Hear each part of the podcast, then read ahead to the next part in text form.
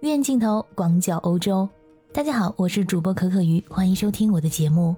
最近这网球巨星德约科维奇在澳大利亚的签证风波一直在持续着。目前一月十四日的最新消息，澳大利亚的移民部长宣布第二次取消德约科维奇的签证。这位塞尔维亚的超级巨星再次面临着被驱逐出境的难堪境地。另外，由于签证被取消。德约科维奇未来三年可能都无缘澳网比赛。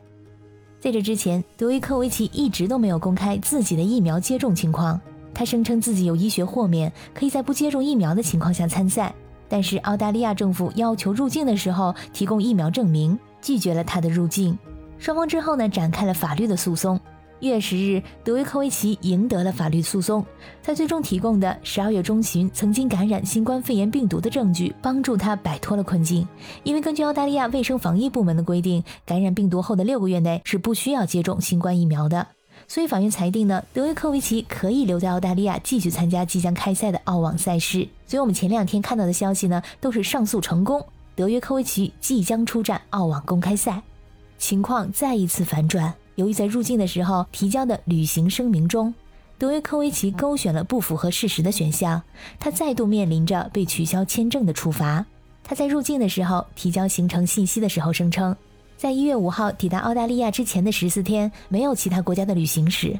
但他不是一个默默无闻的人，而是一名网球巨星。网上流传了很多他的照片，近期的照片显示他在这段期间到达过西班牙。难道在我们不知道的时候，西班牙和塞尔维亚已经成为同一个国家了吗？对于这个问题呢，他的经纪人出来领锅了。德约科维奇表示呢，是他的经纪人代替他提交的，这是一个失误，不是故意的。他的经纪人为这个失误表示真诚的道歉。但是根据澳洲规定，在表格上提供错误信息的，最高可判处十二个月的监禁，有可能被取消签证，再外加罚款。于是，是否取消德约科维奇签证的主动权又重新回到了澳大利亚政府这一边。与此同时，德约科维奇也为在去年的十二月份违反新冠感染者隔离规定接受法国媒体采访而道歉。因为在澳大利亚取消签证这个事情之前，所有人都不知道他在十二月份曾经感染过新冠。他承认了在十二月十八日感染新冠的时候，还接受了法国媒体的采访，进行了照片的拍摄。这次已经不是他第一次感染新冠了，而是第二次。上一次感染呢是在二零二零年的六月份。他表示，他当时不想让记者失望，所以接受了采访。在采访的时候呢，保持了社交距离，除了在拍照之外都戴着口罩。但是他仍然希望能够参加比赛。他希望有机会与世界上最好的球员们竞争，并在世界上最好的观众面前进行比赛。但是世界上最好的观众们貌似对他并不买账。很多澳大利亚人对德约科维奇的表现表示愤怒。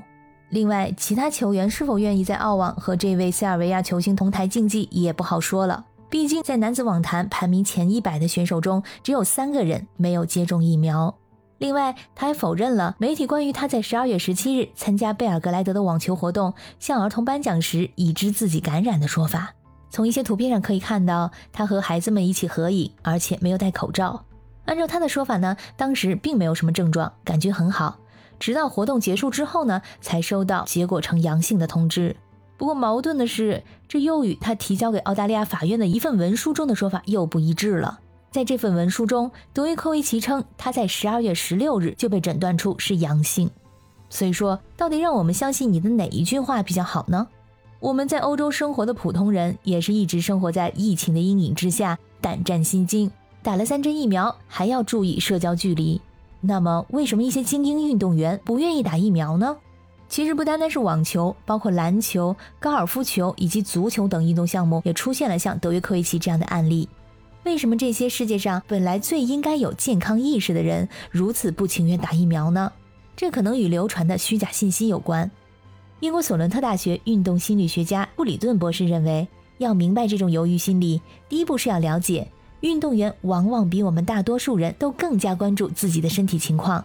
对于运动员来说，身体是他们最宝贵的商品。如果不能获得充足的信息，或者是如果受到虚假信息的影响，他们当中的一些人就可能对打疫苗感到更加的犹豫。例如，他们最初可能会担心疫苗是否会影响自己的竞技表现，或者甚至会影响兴奋剂检测的结果。去年，德约科维奇就曾公开表示自己反对接种疫苗。如果有像德约科维奇这样的知名人士公开质疑疫苗，会引来更多人的注意。在英格兰的足球队中，似乎也存在着对疫苗犹豫不决的现象。由于多名球员感染新冠，导致多场比赛被迫推迟。我们平常总以为运动员像超人一样，因为他们拥有令人惊叹的能力，但是他们也跟我们任何人一样，会受到错误信息或者阴谋论的影响。就算是德约科维奇并没有就此发表观点，全球仍会有人对打疫苗犹豫不决。但是可以肯定的是，像这样高调反对疫苗，肯定无助于当局提高疫苗接种率的努力。运动员，特别是精英运动员，很多时候呢都是人们所关注的焦点。希望他们能带给我们更多的是积极的影响。